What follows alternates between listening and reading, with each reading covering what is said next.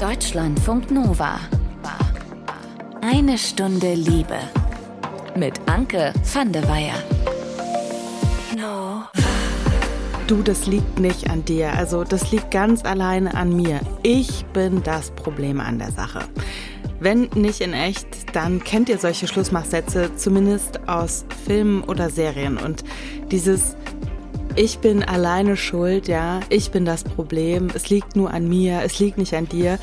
Das ist natürlich völliger Quatsch, denn zu einer Beziehung, da gehören ja nun mal einfach mindestens zwei Menschen und da kann gar nicht eine einzelne Person schuld dran sein. Und dass solche Sätze nicht ganz der Wahrheit entsprechen. Das sagt auch die Psychologin und Paartherapeutin Anna Wilitzki. Das ist so ein bisschen die Angst, immer den anderen ja nicht zu verletzen. Und dann fängt man an, spätestens jetzt zu flunkern oder zu lügen und nicht auf die richtigen Dinge einzugehen. Ich kann das nicht wirklich schlecht reden, weil ich denke, das ist auch, hat auch eine gute soziale Komponente, ein bisschen Rücksicht aufeinander zu nehmen. Aber dadurch ist es dann sehr, sehr schwierig, wirklich rauszufinden, woran ist es gescheitert. Ich kann euch jetzt schon mal sagen, also manchmal, da kann man gar nicht rausfinden, woran es jetzt ganz genau gescheitert ist wenn man zum Beispiel keinen Kontakt mehr hat. Vielleicht habt ihr nach dieser Episode aber auch wieder richtig Bock, einen oder sogar ein paar von euren Ex-Liebschaften zu kontaktieren. So wie die Autorin Katja Lewina. Also bis auf einen war eigentlich total klar, natürlich hat das mit uns beiden nicht funktioniert, weil du bist so und ich bin so und damals waren wir auch schon das. So. Und der einzige, bei dem das nicht so war, das ist ein ganz besonderer Ex-Freund. Ähm, ich habe ihn Paolo genannt. Der ist tatsächlich auch wieder reaktiviert worden, nenne ich es jetzt mal, und äh, begleitet mich bis heute. Also das war wirklich der einzige Mensch, wo sowieso niemals jemand von uns beiden verstanden hat, warum das nicht hat gehen können. Katja hat für ihr neues Buch Ex die zehn wichtigsten Männer ihres Lebens getroffen. Da waren Ex-Freunde dabei, Ex-Affären, ja und auch Männer, mit denen war es zu Ende, bevor es überhaupt richtig angefangen hat. Und mit Katja Lewina und Anna Wilitzki, da gehen wir in dieser Episode den wirklich wichtigen Fragen nach, wenn es um Ex-Lieben geht. Wie können wir es schaffen, aus früheren Beziehungen was Gutes mitzunehmen, was die Beziehungen danach dann nur noch besser macht? Warum und wann lohnt sich eigentlich ein Gespräch über den oder die Ex mit der neuen Beziehungsperson? Und wie vermeiden wir es, denselben Fehler immer und immer wieder zu machen? Deutschlandfunk Nova. Eine Stunde Liebe. Felix, Max, Zoran, Vanya und Heinrich. So heißen ein paar der Ex-Männer in Katja Levinas neuem Buch Ex. Sie hat mit all diesen Männern über die gemeinsame Vergangenheit gesprochen, weil sie herausfinden wollte, warum scheitern meine Beziehungen eigentlich immer und immer wieder. Mein erster Impuls beim Lesen dieses Buches war, krass. Also ich würde manche meiner Exen wirklich gar nicht gerne überhaupt wieder treffen wollen. Und ich habe Katja gefragt, wie das bei ihr war. Also ob es da auch Männer gab, bei denen sie so dachte, ja, eigentlich will ich Person XY gar nicht treffen, aber ich weiß, ich muss, wenn ich hier für dieses Buchprojekt wirklich was rausfinden will. Also ich hätte jetzt ohne diese Aufgabe mit bestimmt 50 Prozent von denen mindestens keinen Kontakt von mir ausgesucht weil warum auch? Wir haben uns getrennt und wir haben uns aus Gründen getrennt oder es liegt schon so lange zurück, dass auch kein Interesse mehr irgendwie besteht daran, diese Beziehung und sei es nur eine freundschaftliche aufrechtzuerhalten, weil ne, also man entwickelt sich ja auch irgendwie weiter und hat dann neue neue Interessen, neue Menschen, die irgendwie spannend erscheinen und ja, ich hatte tatsächlich auch so ein bisschen Sorge, diese creepy Ex zu sein, die halt aus dem Nichts kommt, so nach 20 Jahren und dann plötzlich wieder irgendwas will und irgendeinen Kontakt anleiert und so. Das sieht ja schon schon erstmal ein bisschen merkwürdig aus. Aber ich hatte zum Glück so ein bisschen als Ausrede das Buchprojekt. Das war, konnte ich dem so professionellen Anstrich geben. Das war gut. Wie hast du dich denn auf diese Treffen vorbereitet? Also ich stelle mir das super krass vor, irgendwie Leute zu treffen, ja, nach irgendwie 10, 15, keine Ahnung wie viele Jahren ohne Kontakt. Ich habe mich nicht in dem Sinne darauf vorbereitet. Ich bin einfach drauf los. Ich wusste ja, wir haben irgendwie eine Zeit miteinander geteilt. Wir haben beide eine Erinnerung daran. Ähm, und die werden wir jetzt mal synchronisieren, diese Erinnerungen. Da werden wir jetzt mal gemeinsam gucken, was da eigentlich gelaufen ist. Ganz interessant finde ich aber zum Beispiel zum Thema Erinnerungen auch. Ich kann mich bei jedem Mann an den Augenblick erinnern, wo ich ihn zum ersten Mal gesehen habe oder wo ich mich verliebt habe.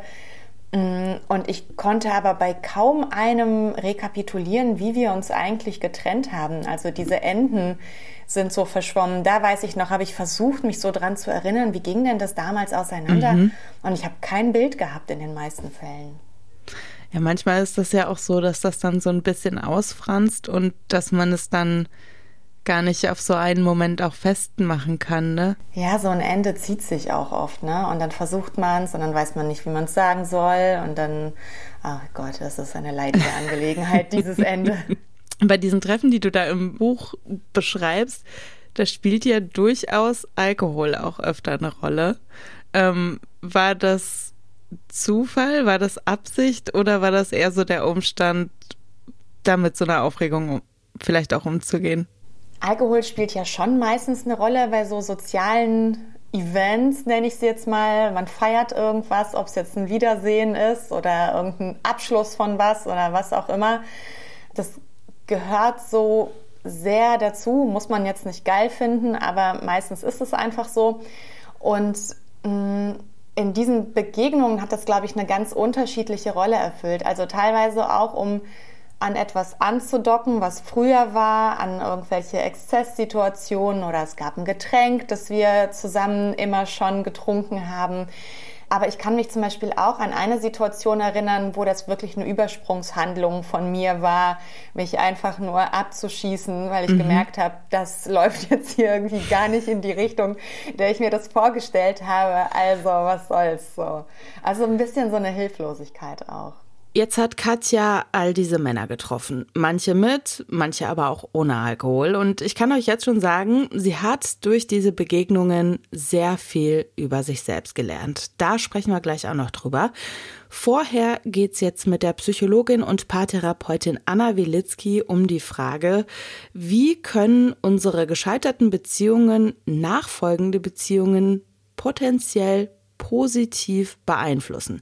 Also klar, ne, so in der ersten Trauerphase, da ist natürlich oft auch so dieser Impuls da, dass man irgendwie denkt, ja, so sorry, wie soll das denn gehen, da irgendwann noch mal was Positives rauszuholen, ne? Aber dann später, wenn man vielleicht auch wieder an die Beziehung oder an die Begegnung oder die Affäre denken kann, ohne dass man sofort losheulen muss, dann kann man auch mal andere Gedanken wieder zulassen. Und Anna hat mir erklärt, was man aus alten Beziehungen mitnehmen kann, was auch wirklich gut für eine neue Beziehung ist. Das kann man eigentlich rausfinden, indem man eine Weile nach der Trennung, also man sollte wirklich wieder objektiv auf diese Beziehung zurückschauen, wirklich so ein bisschen auch durchgeht, ja, was, was hatten wir für Erlebnisse, was habe ich wirklich zu schätzen gewusst. Zum Beispiel, vielleicht bin ich eigentlich jemand, der ganz glücklich ist, zu Hause zu sein und äh, Netflix and Chill zum Beispiel zu machen, aber mit ihm oder mit ihr bin ich ähm, immer wieder so ein Wochenende weggefahren und habe was unternommen und was erlebt und auch Reisen gemacht oder irgendwie sowas, dann ist es vielleicht etwas sehr Offensichtliches, aber dann könnte man sich das sozusagen abspeichern. Okay, das ist eigentlich ganz cool gewesen, dass ich ähm, da so ein bisschen mitgenommen wurde, an die Hand genommen wurde, was Neues zu erleben. Also würde ich mir das von meinem neuen Partner, neuen Partnerin auch wünschen. Oder aber möchte ich vielleicht lernen, selbst dieser Part auch zu werden. Also vielleicht ist das einmal was Gutes, was ich rausgefunden habe, aber gleichzeitig auch was mir zeigt, da könnte ich mich eigentlich auch selbst weiterentwickeln und das selbst verändern. Wie schaffe ich denn so einen realistischen oder so einen unverklärten Blick auf so das, was hinter mir liegt? Also zum einen haben wir heutzutage die Möglichkeit, wirklich auch sozusagen die sozialen Medien oder unsere, unser Handy zu benutzen, Nachrichten zu lesen, die halt gut waren, Fotos uns anzugucken, wo eine gute Zeit war. Wir sollten unsere besten Freunde auch dann irgendwie wieder fragen, nach einer gewissen Zeit, wenn das wirklich alles ein bisschen abgeklungen ist. Und mit ihnen vielleicht auch nochmal drüber reden, was da für schöne Momente waren, auch mit den Freundeskreisen oder sowas. Also andere können uns schon helfen, wieder das zu sehen, was auch gut war. Sie können uns natürlich aber auch ein bisschen in diese äh, Richtung pushen, dass wir mehr auf die Sachen gucken, die schlecht waren, weil viele ja immer denken, okay, jetzt bist du aber getrennt von der Person. Das heißt, ich sollte dir eigentlich helfen, da gar nicht wieder zurück mhm. Und deswegen erzählen die immer eher schlechtere Sachen. Ja, vergiss nicht, er oder sie hat dir das immer gesagt und das hat dich auch genervt und so weiter. Oder bei der Trennung ist dann das passiert. Und da ist es wichtig, auch Freunden wirklich zu sagen, hey, ich will eigentlich wieder anfangen, wirklich da einen positiven Blick auch zu bekommen, weil wir waren ja glücklich für ein paar Jahre oder paar Monate. Und dafür brauche ich gerade deine Hilfe, weil es wirklich emotional gerade eher schwieriger ist. Aber ich will diese Zeit nicht verteufeln. Ich will die irgendwie in guter und realistischer Erinnerung behalten und da auch vieles für mich mitnehmen. Und dann sollten eigentlich Freunde uns auch eher in diese Richtung unterstützen. Also ich persönlich finde es total interessant, über Ex-Freundinnen und Ex-Freunde zu sprechen. Also manche Leute sagen ja, das ist so ein Tabu, über den oder die Ex zu reden. Findest du, dass man das durchaus in einer neuen Beziehung dann auch mal thematisieren kann, mit wem man da so zusammen war? Ich finde es wichtig, dass es zumindest gefragt wird. Ich habe Paare, die das besprochen haben, einfach so, saßen einmal abends zusammen und dann fing die eine Person an, über die Ex-Partner zu reden. Und das hat dann schon eher Wunden erzeugt, weil er oder sie halt dann gar nicht dafür bereit war oder ähm, in dem Moment sich auch überrollt gefühlt hat, ein sehr ähm, bildliches Vorstellungsvermögen gehabt hat oder und so weiter. Aber es kann wirklich sehr, sehr bereichernd für eine Beziehung sein, wenn man drüber redet, wenn beide damit einverstanden sind, weil man ja, wie gesagt, drüber geredet hat. Und es gibt ja auch immer Gründe, warum eine Beziehung vorbei ist. Das heißt, eigentlich ist es auch sehr spannend zu wissen, okay, das hat also meine Partnerin oder mein Partner auf eine Zeit lang sehr belastet oder sehr kirre gemacht oder sehr gestört. Okay, dann, dann speichere ich das schon mal ab. Und dann kann man sich aber auch sehr gut fühlen. Man kann daran ja auch wachsen. Ach ja, ich bin ja ganz anders. Aber warum ist das denn eigentlich bei vielen Leuten so ein Tabu, dass man irgendwie darüber nicht sprechen sollte? Woran liegt das? Weil viele sich so in den Vergleich setzen. Viele denken dann, okay, ich werde jetzt verglichen. Die Beziehung ist vielleicht gar nicht so gut, wie ich gerade noch dachte, weil er oder sie ja gerade an die vergangene Beziehung denkt, was damit gar nichts zu tun hat. Aber das hat ein bisschen was mit unserem Selbstbewusstsein auch zu tun. Wir machen uns ja eigentlich in keiner Form der, der ähm, Beziehung oder unserem menschlichen Daseins so verletzlich wie in einer Liebesbeziehung. Und dann stehen wir sozusagen nackt voreinander, entblößt emotional und alles. Und dann haben wir das Gefühl, dass wir verglichen werden mit einer Person von früher. Und das tut natürlich weh, wenn es wirklich so wäre. Aber wenn man als Paar vorher darüber spricht, es geht hier nicht um Vergleich, gar nicht, sondern irgendwie finde ich das spannend, mich interessiert das. Ich will auch mehr noch in deine Vergangenheit abtauchen und du in meine. Und das ist halt was sehr, sehr Großes, so eine Beziehung, wie ich ja eben auch schon gesagt habe. Mhm. Und da ist es halt wichtig auch, dass wir uns auf diesen Ebenen kennenlernen und uns dadurch auch weiterentwickeln können gemeinsam. Man muss ja jetzt auch ähm, vielleicht nicht, wie Anna das auch gerade beschrieben hat, irgendwie beim ersten Date nur über den oder die Ex sprechen das kommt äh, gegebenenfalls bei der anderen Person dann auch nur irgendwie mittelgut an. Aber so generell finde ich persönlich immer super interessant, irgendwie über ja, Ex-Freundinnen, Ex-Freunde, Ex-Liebschaften, Ex-Affären, dieses ganze große Thema Ex zu sprechen, weil das ja auch einfach super viel über die Person aussagt. Also über die Person, die man da jetzt vor sich hat. Und weil ich das immer spannend finde, so die Vergangenheit von den Leuten dann auch zu kennen. Wobei an dieser Stelle, glaube ich, ganz gut und sehr, sehr wichtig ist, einmal klar zu machen, also wir sprechen hier von Beziehungen und von Begegnungen, die in einem respektvollen Rahmen abgelaufen sind. Und wenn es um Themen geht wie Gewalterfahrungen, also körperlich wie psychisch, dann ist es natürlich noch mal eine ganz andere Nummer.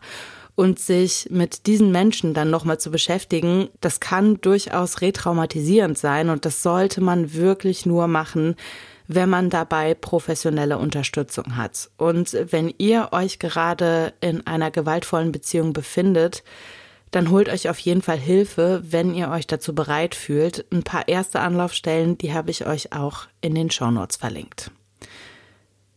Ich weiß jetzt nicht, wie es euch geht, wenn ihr so an Ex-Beziehungen, Ex-Affären, Ex-Liebschaften, generell mit so Ex-Menschen geht, mit denen ihr euch mal umgeben habt. Bei mir ist das vor allen Dingen, ich sag mal, bei den Episoden, die so ein bisschen länger zurückliegen, der Fall, dass ich so denke, ja, also hatte seine Zeit, das Ganze. Aber hat auch wirklich seine Gründe, warum das vorbei ist. Und äh, manchmal habe ich auch so das Gefühl, ei, ei, ei, ei, ei, was war denn da nur mit mir los? Also da hätte man auch sofort drauf kommen können, dass das nicht zusammenpasst. Und so ging es Katja durchaus auch. Also das habe ich schon sehr oft gedacht tatsächlich. Aber ich musste es tun und ich brauchte diese Begegnungen oder diese Beziehungen so. Also das ist jetzt nicht persönlich gegen irgendwen gerichtet, mit dem ich zusammen war damals, aber mh, mm, jetzt so im Nachhinein dachte ich schon häufiger so, oh Mann, das hätte ich mir, hätte ich mir doch echt sparen können oder ich hätte das damals schon sehen können, so, dass das so und so ausgehen würde und dass mir das nichts Gutes bringt oder so. Aber im Endeffekt kann ich wirklich sagen, dass ich das alles genau so, wie es war, gebraucht habe, um dahin zu kommen, wie, wo ich heute bin. Also man, man lernt die Dinge nicht in der Theorie, sondern wirklich immer nur in der Praxis. Ja, manche Fehler muss man auch einfach, glaube ich, machen, damit man die wirklich versteht, ne?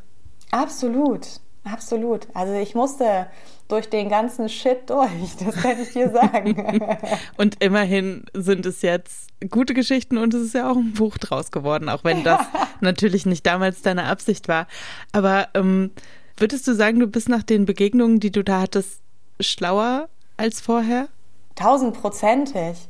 Also absolut. Ich glaube, das schreibe ich auch ganz am Ende ähm, vom Buch im sozusagen Nachwort, dass das für mich wirklich nochmal viel aufschlussreicher war als zum Beispiel auch die Therapie, die ich gemacht habe. Einfach weil dieses sich um sich selber drehen und selber immer wieder die eigenen Geschichten durchkauen und Interpretationen, die man sich da geleistet hat, ist einfach irgendwann überhaupt nicht mehr produktiv. So natürlich ähm, erkennt man auch einiges, wenn man sich selber alleine mit den mit den Dingen beschäftigt, aber gerade dieses nochmal meine Wahrheit mit der des anderen abgleichen, auch nochmal mm, genau hingucken, was ist eigentlich passiert, was hat wer gemacht, äh, wie habe ich reagiert und so weiter, hat mich einfach so viel über mich selbst lernen lassen, mich so klar meine Muster erkennen lassen. Vor allen Dingen, wenn man das so in diesem nacheinander sich anschaut, also nicht eine Beziehung, sondern eben mehrere und dann sieht, Gott, es ist ja, es ist ja im Grunde immer das Gleiche, nur die, die Menschen haben verschiedene Gesichter und die Beziehungen haben verschiedene Gesichter, aber, aber ich bin immer die gleiche und es sind immer die gleichen Fallen, in die ich falle. So. Um hinterher wirklich schlauer zu sein, muss man aber ja auch erstmal wissen, woran hat es denn jetzt eigentlich gelegen, ne? Und wenn man dann eben so eine Person vor sich hat, die eben einfach sowas sagt wie, du, ich bin da schuld dran, das hat nichts mit dir zu tun, da haben wir eben auch festgestellt, ja, das ist irgendwie Quatsch, das liegt nie an einer Person. Aber wenn die andere Person einfach nicht mit den Gründen rausrückt, dann kommt man da halt auch irgendwann nicht mehr weiter mit seinen Gedanken. Es kann aber trotzdem bei der Verarbeitung helfen, sich die richtigen Fragen zu stellen. Das sagt Anna Wilitzki. Also ich denke, es ist zum einen wichtig aufzuarbeiten, was einem erstmal genau wehtut was hat einen am meisten verletzt, wo fühlt man sich vielleicht am meisten gekränkt oder verraten oder irgendwie sowas, weil das sind ja häufig so ähm, Gefühle, die hochkommen. Und dann, woran es wirklich gescheitert ist, ja, vielleicht kann man das dann sozusagen auch gemeinsam nochmal aufarbeiten. Also ich habe schon auch Paare, die in die Praxis kommen und sagen, wir wollen zum Beispiel für die Kinder, aber auch Paare ohne Kinder, wir wollen das so ein bisschen aufarbeiten, weil wir hatten eigentlich so eine tolle Zeit, wir dachten, wir wären die Richtigen füreinander und wir wollen jetzt rausfinden, woran es gescheitert hat. Gemeinsam kann das, glaube ich, sehr gut klappen und dann kann natürlich auch jeder was mit rausnehmen, weil wir lernen ja auch immer wieder voneinander. Das alleine aufarbeiten stelle ich mir immer ein bisschen schwieriger vor, weil man natürlich immer eine, eine verzerrte Wahrnehmung hat. Die kann sowohl sehr positiv ausfallen bei manchen als bei anderen auch sehr negativ. Ich finde es auch echt immer okay, wenn man irgendwie merkt, da kommt man bei einer Sache einfach nicht weiter und das kommt auch immer wieder zurück, dann gegebenenfalls auch später nochmal nachzufragen bei der Ex-Person. Ne? Mit so ein paar Monaten oder vielleicht sogar ein paar Jahren Abstand, kommt dann ja gegebenenfalls auch mehr irgendwie dabei rum, als es lag nicht an dir. Und wenn der Grund dann immer noch ist, es lag nicht an dir, ja, dann kann man vielleicht auch irgendwann sagen, da habe ich jetzt alles versucht und das Buch, das mache ich jetzt auch mal zu. Katja, die hat ja gerade davon gesprochen, dass das bei ihr immer die gleichen Fallen waren, in die sie da beziehungstechnisch reingesteppt ist und dieselben Fehler im Prinzip auch, die da immer passiert sind. Und Katja hat mir auch erzählt, welche so die typischen Katja-Fallen waren. Ich bin, ohne das ähm, gewusst zu haben, so, also das waren wirklich unbewusste Prozesse, bin ich immer sehr auf der Hut gewesen vor Verletzung, vor Liebesentzug. Also ich habe, glaube ich, sehr, sehr viel sowas gewähnt von, ah, möglicherweise bin ich irgendwie nicht mehr interessant oder möglicherweise werde ich nicht 100% geliebt oder so, was nichts mit der Realität zu tun ähm, haben musste. Also teilweise schon, aber eben auch teilweise überhaupt nicht. Dass ich immer so in so einen Präventivschlagmodus oft gegangen bin, dass ich schon vorher verletzt habe, bevor ich verletzen konnte zum Beispiel. Ähm, oder dass ich mich zurückgezogen habe, auch ähm, statt klar zu artikulieren, was ich eigentlich möchte und mich verletzlich und offen zu zeigen und weich dass ich mehr in so eine Härte gegangen bin und gedacht habe, so, jetzt kriegst du gar nichts mehr von mir, jetzt gehe ich halt irgendwie raus, emotional oder physisch oder was auch immer. Also sowas. Und das klingt jetzt irgendwie extrem wahrscheinlich, wenn ich es erzähle, aber ich glaube, das machen viele Menschen in der Kommunikation auch auf so einer Mikroebene. Also seit ich das bei mir selber so viel und so bewusst wahrgenommen habe, ähm, sehe ich auch andere Menschen ganz anders kommunizieren und denke, wow, was machst du? Das ist eigentlich hochgradig aggressiv so. Aber ähm, du wirst es wahrscheinlich selber nicht so nennen, weil du denkst, du kommunizierst ganz normal. Das hat ja auch viel damit zu tun, dass man die Kontrolle behalten möchte, ne? Mhm. Mhm. Es ist wirklich vor allen Dingen dieses sich nicht weich machen und sich nicht verletzlich machen können. Also, dass man nicht getroffen werden kann. Ich glaube, viele, viele Menschen haben ganz, ganz große Angst davor, nicht geliebt zu werden und machen die merkwürdigsten Dinge deswegen. Was das eigentlich über uns selber aussagt, wie wir über den oder die Ex sprechen. Darum ging es mit Katja auch noch, darüber sprechen wir gleich.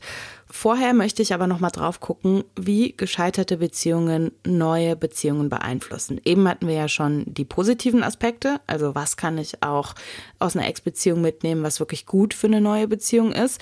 Ich möchte jetzt so darauf gucken, wie das ist, wenn man vielleicht eher ängstlich ist und eher so in einer hoffentlich endet das jetzt nicht schon wieder im Desaster Denke drin ist. Also wenn man wirklich schon Angst hat, dass alles auseinandergeht, bevor es überhaupt angefangen hat.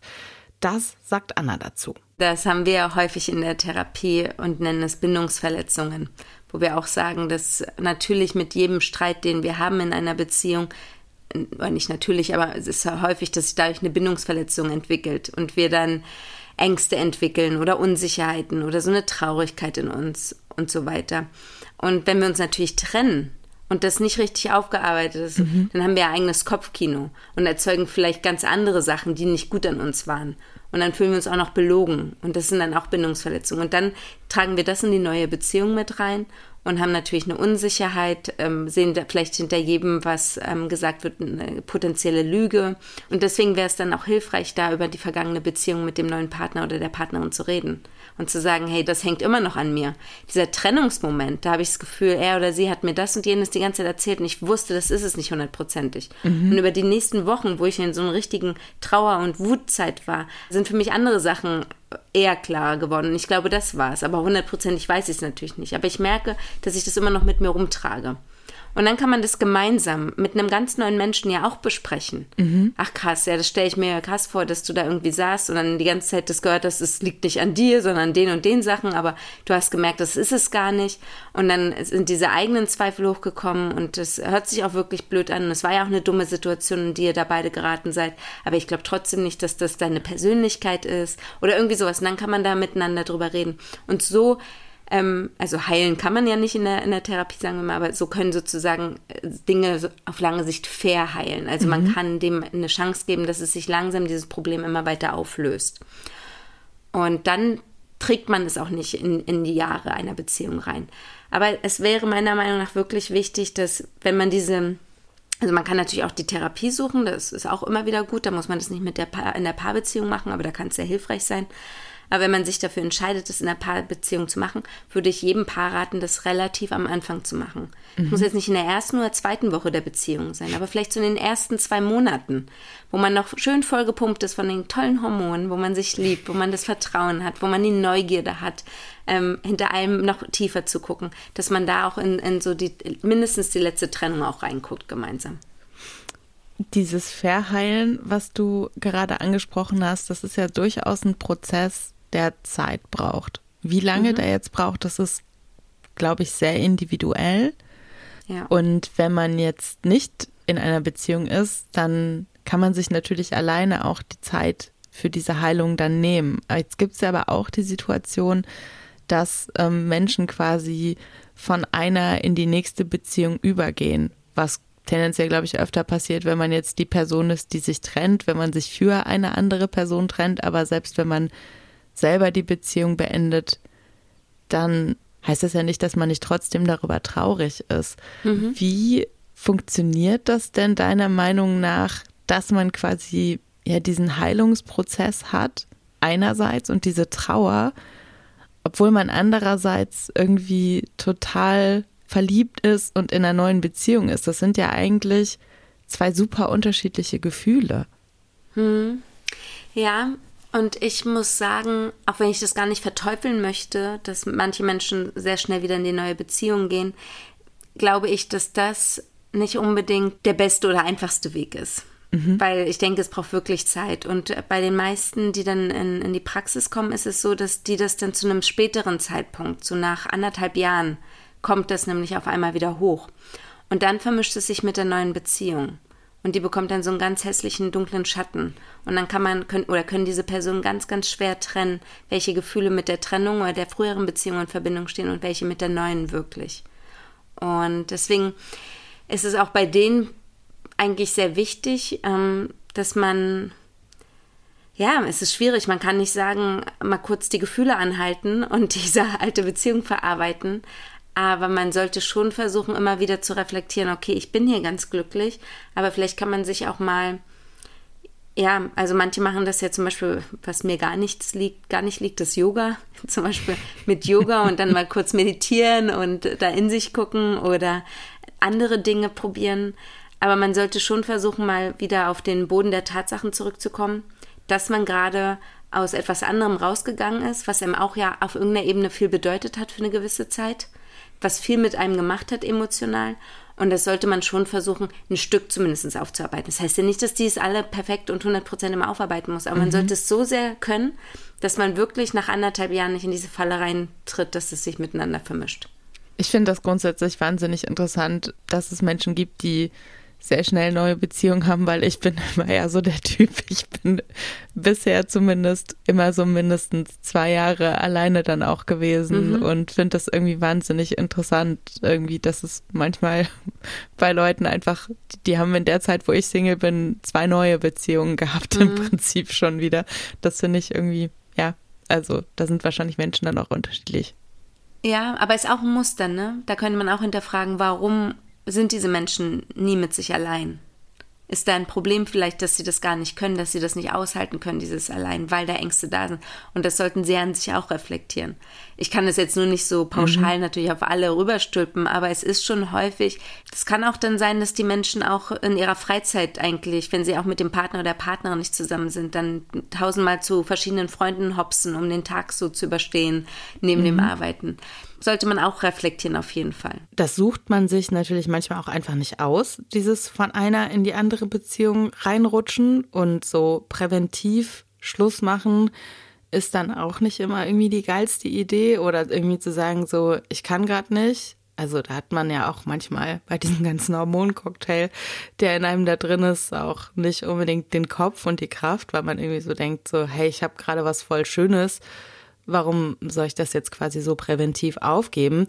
Aber vielleicht gibt's ja auch innerhalb der Beziehung dann so die Möglichkeit, dass man da einander eben den Raum gibt, von dem Anna gerade gesprochen hat. Und mit Anna, da ging's ja eben auch schon um dieses Ding, warum ist denn eigentlich so eine Ex-Partnerin, ein Ex-Partner oft so ein Thema, über das man sich gar nicht so richtig zu sprechen traut.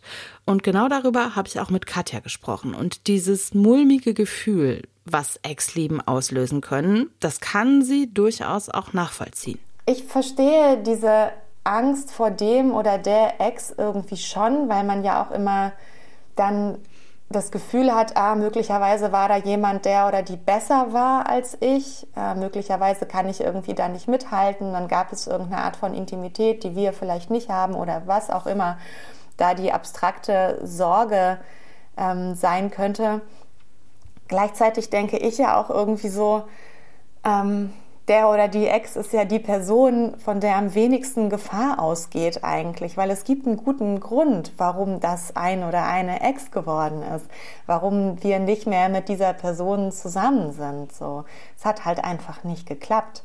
Und eigentlich würde ich alle Menschen dazu einladen, sehr wohl Kontakt mit ihren Ex-Partnerinnen und Ex-Partnern zu haben und die auch in die aktuelle Beziehung mit einfließen zu lassen, einfach weil das ein Teil von unserem Leben ja war. Das sind Menschen, die uns geprägt haben, die uns zu dem gemacht haben, wer wir sind, auch in unserer Beziehung. Und ähm, die teilhaben zu lassen, ob jetzt tatsächlich in Persona oder auch nur aus ähm, Geschichten, ist eigentlich total wertvoll. Ich frage mich, ob das, dass man den oder die Ex lieber nicht so in der Beziehung hätte, auch damit zu tun hat, dass man natürlich oft auch was verklärt. Also wenn irgendwie was ein paar Jahre her ist, dann vergisst man vielleicht, wenn man es jetzt positiv verklärt, warum man sich eigentlich so abgefuckt hat. Und wenn man es negativ verklärt, dann vergisst man vielleicht auch das ganze Schöne und dann ähm, möchte man das lieber gar nicht mehr in seinem Leben drin haben, weil man sich irgendwie nur noch an die Verletzungen erinnert oder sowas. Man muss auf jeden Fall aufpassen, wie Leute über ihre Ex-PartnerInnen sprechen. Das ist mir ähm, sehr deutlich aufgefallen. Also Menschen, die auf ihre Ex-PartnerInnen einschimpfen und sie so hinstellen, als wären das voll die Psychos und die haben ihnen irgendwie ihr Leben zur Hölle gemacht und so. Ähm, also Stichwort negative Erinnerungen sind Menschen, die man nicht daten sollte, glaube ich weil die erstens noch nicht durch sind mit ihrer Beziehung und zweitens äh, vermutlich auch dann über uns so reden würden später. Ich glaube, der Punkt ist tatsächlich der, den du gerade angesprochen hast, die Frage, bin ich eigentlich durch mit dieser Geschichte? Also auch wenn man etwas verklärt, ist man eigentlich nicht durch damit. Dass es wirklich viel über einen aussagt, wie Menschen über Ex-Personen sprechen. Das kann ich wirklich, wirklich unterschreiben. Und das gilt tatsächlich, finde ich, auch nicht nur für romantische Beziehungen. Das kann man auch wirklich gut auf Freundschaften übertragen. Also wenn irgendwie Menschen schlecht über Leute reden, mit denen sie mal sehr eng waren, vielleicht noch mal ein bisschen genauer hinhören. Vielen Dank auf jeden Fall an Katja Levina für das Gespräch. Ex, so heißt ihr neues Buch. Das ist gerade im Dumont Verlag rausgekommen. Kostet 22 Euro als gebundene Version und 17 Euro als E-Book. Und vielen Dank auch nochmal an die Psychologin und Paartherapeutin Anna Wilitzki für die vielen Tipps zum Thema Ex-Beziehungen, die euch hoffentlich auch dabei helfen, was für zukünftige Beziehungen dann auch mitzunehmen. Und bei Beziehungen, da bleiben wir jetzt thematisch auch im Liebestagebuch. Vor kurzem, da hat euch Janina hier von ihrem Freund erzählt. Der wohnt leider ein bisschen weiter weg und zur Fernbeziehung ist dann auch noch eine Erkrankung ihres Freundes dazugekommen. Und damit haben sich sehr unterschiedliche Bedürfnisse in der Beziehung aufgetan. Er ist krank und will seine Ruhe. Sie will für ihn da sein und will Zeit mit ihm verbringen. Ob Janinas Beziehung diese schwierige Zeit überlebt, das hört er jetzt. Ja, wir haben uns im Sommer relativ selten gesehen, auch dahin bezogen, weil seine Krankheit, er hat ja so eine Long-Covid-Geschichte, Erkrankung, ähm, sich sehr gezogen hat und das wurde dann auch wieder schlimmer. Und er ist leider auch so ein Typ Mann, der halt nicht gerne vor einer Frau das zugibt, dass er da Probleme hat in vielfältiger Hinsicht. Es ging vor allem um seine Männlichkeit. Also er hatte eine Prostataentzündung und die wurde chronisch. Und das war parallel zu Corona und dadurch hat sich das dann manifestiert. Und dadurch hatte er halt vielfältige Probleme, die man sich als Frau gar nicht vorstellen kann. Oder auch diese Schmerzen, die er hatte. Und das hat schon wirklich einen ganz großen Dämpfer immer in unserer Kennenlernphase das gegeben. Aber er hat halt auch nicht offen darüber geredet, dass er eigentlich kränker ist, als er, ja, als er zugeben möchte. Und ich wollte ihn dann auch in meinem Urlaub besuchen. Wir wollten auch zusammen in den Urlaub fahren. Und das hat er immer quasi kurz vorher abgesagt. Und dann hat es mir auch irgendwo gereicht. Und äh, dann bin ich mit jemand anders in Urlaub gefahren. Und dann bin ich mit einer guten Freundin weggefahren zu einem Städtetrip und da hat er dann sich erbeten, dass er einfach mal ein bisschen Zeit für sich braucht. Er braucht einfach mal Ruhe und dass wir halt jetzt keinen Kontakt haben. Und da habe ich ihn schon gefragt direkt, also ist das jetzt zwischen uns durch? Und da hat er gemeint, nee, das meinte er nicht, es geht ihm jetzt nur um seine Gesundheit. Aber für mich waren dann diese zwei Wochen Kontaktstille eigentlich so der Nagel an, an dem Sarg. Im Prinzip hatten wir dann eine Dynamik entwickelt, wo ich ihn immer mehr von mir weggestoßen habe, weil er hat sich nicht verstanden gefühlt und ich habe ihm quasi Vorwürfe gemacht, die es für ihn nur noch schwieriger gemacht haben, offen mir gegenüber zu sagen, hey, mir geht es wirklich richtig dreckig, ich kann jetzt einfach nicht, ne? ich kann nicht mit dir schlafen, weil ich Schmerzen habe, ich, ich möchte einfach nur in meinem Bett liegen, obwohl ich immer gedacht habe, ich bin ein verständnisvoller Mensch, aber er hat mich immer wieder darum gebeten, bitte hab dafür Verständnis. Und ähm, letztendlich hatte ich es nicht. Und das habe ich ihm auch einmal, als wir uns gestritten haben, wirklich gesagt. So, es tut mir wirklich leid, ich kann es nicht fühlen, ich kann es nicht verstehen, weil man möchte dann als Partnerin für den anderen da sein und denkt eigentlich, man hilft ihm. Aber er ist der Typ Mensch, ich muss das für mich alleine ausmachen. Ja, ich glaube, daran sind wir beide gescheitert. Und mein Fehler war natürlich, dass ich das nicht wirklich richtig ehrlich angesprochen habe, dass es für mich so eigentlich nicht weitergehen kann werde gesund, das habe ich ihm gesagt, werde erstmal gesund und dann gucken wir weiter. Und er hat mir gesagt, ich kann dir aber nicht sagen, wann ich gesund bin. Und trotzdem haben wir da nicht den Cut gemacht, damit er einfach mal seine Ruhe hat. Und ich hatte einfach nicht die Geduld oder die Ausdauer, das wirklich mit ihm durchzustehen. Und dann hat er sich nach zwei Wochen wieder gemeldet, ob wir mal telefonieren könnten. Und das habe ich dann auch bejaht. Und in dem Gespräch, ähm, das ist dann auch eskaliert. Ich wurde so ein bisschen auch in meinen Mustern wieder getriggert. Da ist jemand, der mich ablehnt, obwohl ich ihn eigentlich abgelehnt habe. In den, in den zwei Wochen hatte ich zwei Dates, habe mit zwei Männern geschlafen. Also ich habe mich komplett gegenteilig verhalten. Und das, was halt wirklich schlimm auch für mich war im Nachgang, war, dass ich so kleine Kommentare gegeben habe nach dem Motto, ja, ich bin ja nicht stehen geblieben und habe auf dich gewartet. Und dann wusste er natürlich, was ich damit gemeint habe. Und er hat mich dann gefragt, ob ich ihn quasi betrogen hätte. Also die Antwort wäre natürlich ein sehr klares Ja gewesen. Ich habe das dann aber ein bisschen schwammiger formuliert in die Richtung, ja, die letzten zwei Wochen, da habe ich natürlich auch andere Männer getroffen. Er hat mir das einfach nicht gegeben, was ich haben wollte, aber ich habe ihm wahrscheinlich auch nicht das gegeben, was er haben wollte. Deswegen war es letztendlich wohl die richtige Entscheidung, dass wir da einen Schlussstrich drunter setzen auch äh, wenn ich es in dem Moment eigentlich nicht wollte. Da passt das Liebestagebuch heute tatsächlich thematisch fast ein bisschen zu perfekt zu dieser Ex-Episode. Was sich bei Janina in Sachen Liebe und Dating dann weiter noch tut, das erfahrt ihr dann natürlich auch hier. Und von mir gibt es an dieser Stelle wie immer den Hinweis, Themenwünsche, Fragen und Rückmeldungen jeder Art, die schickt ihr sehr, sehr gerne an mail.deutschlandfunknova.de. Ich bin Anke van der Weyer. Ich sag danke fürs Zuhören. Habt's gut. Deutschlandfunk Nova. Eine Stunde Liebe. Jeden Freitag neu auf deutschlandfunknova.de und überall, wo es Podcasts gibt. Deine Podcasts.